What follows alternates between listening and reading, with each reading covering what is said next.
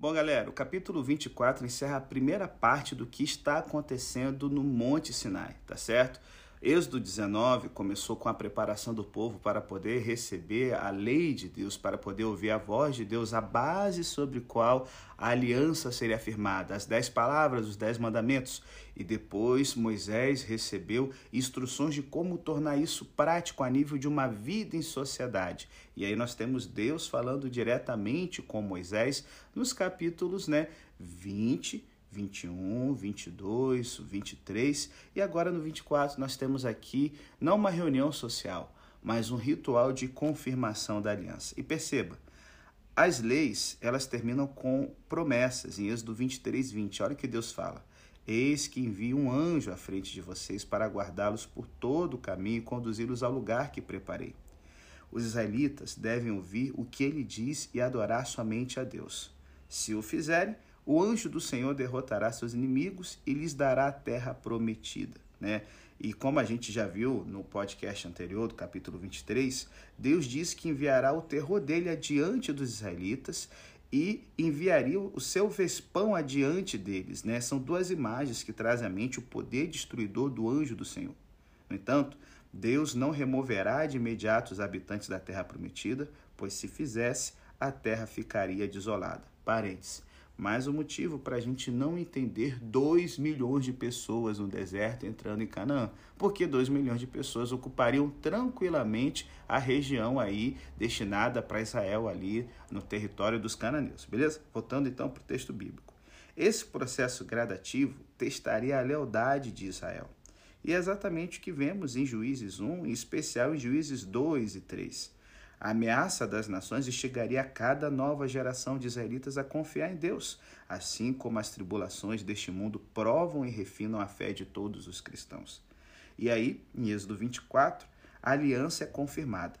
Moisés transmite tudo o que Deus disse, o povo responde a uma só voz: Faremos tudo o que o Senhor ordenou.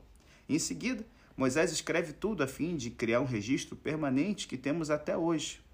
A aliança é então confirmada de duas maneiras. Primeiro, por sangue, nos versos 4 ao 8. Moisés faz a leitura da lei, os israelitas declaram sua intenção de obedecer e, em seguida, o sangue do sacrifício é expergido sobre o povo.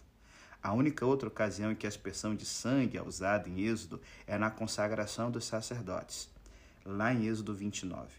Esse ato, aqui no capítulo 24, estabelece e reforça, portanto, a identidade de Israel como um reino de sacerdotes. À medida que viver debaixo do governo de Deus, expresso na lei de Deus, Israel revelará Deus às nações.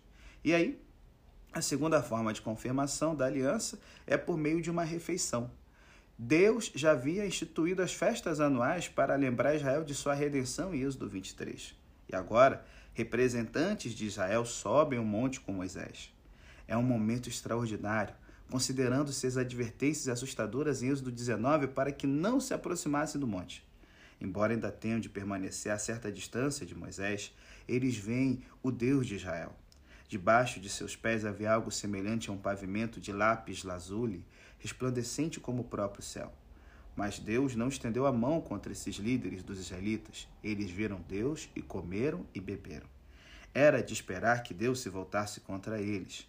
No entanto, ele não estende a mão contra eles. Em vez disso, faz uma refeição na presença dele, como amigos.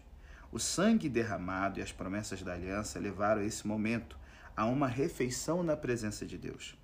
E como vimos anteriormente, refeições são importantes em Êxodo, pois também o são no relato do Evangelho. Esse momento no alto do monte foi repetido na noite antes de Jesus morrer.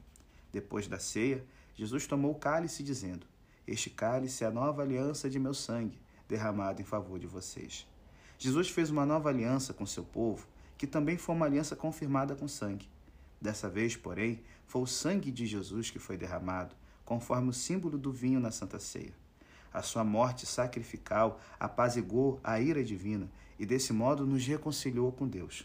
E a aliança foi confirmada em uma refeição. Isso é salvação, fazer uma refeição na presença de Deus é o que aguardamos com grande expectativa. Na última ceia, Jesus disse: Eu lhes digo que não a comerei novamente até que se cumpra no reino de Deus. A salvação, gente, é descrita como um banquete perpétuo com Deus. E toda vez que celebramos a ceia do Senhor, olhamos para trás, para o sangue derramado de Cristo que nos reconcilia com Deus. Portanto, também podemos olhar adiante para a recompensa eterna que expressa de forma concreta essa reconciliação, desfrutada na plena e gloriosa presença de Deus. Não, não ficaremos à distância, mas sim nos sentaremos com Ele. Êxodo, então, o capítulo 24, se encerra com Moisés e Josué, o seu auxiliar, e um dia mais na frente, o seu sucessor, retornando mais uma vez ao topo do monte para ouvir instruções da parte de Deus. Dessa vez, Moisés vai permanecer no monte por 40 dias, recebendo orientações para a construção do tabernáculo. Uma nuvem desce sobre o monte Sinai, sobre os israelitas, e para os israelitas, a glória do Senhor parecia um fogo consumidor no alto do monte. Essa é uma repetição do capítulo 19, mas também uma prefiguração de Êxodo 40, em que a nuvem da glória de Deus encherá o tabernáculo concluído. Pode-se dizer que os representantes de Israel visitaram Deus para uma refeição. Agora, porém, Deus apresentará seus planos para descer do monte e habitar no meio do seu povo, restaurando o que o pecado havia interrompido lá no jardim do Éden.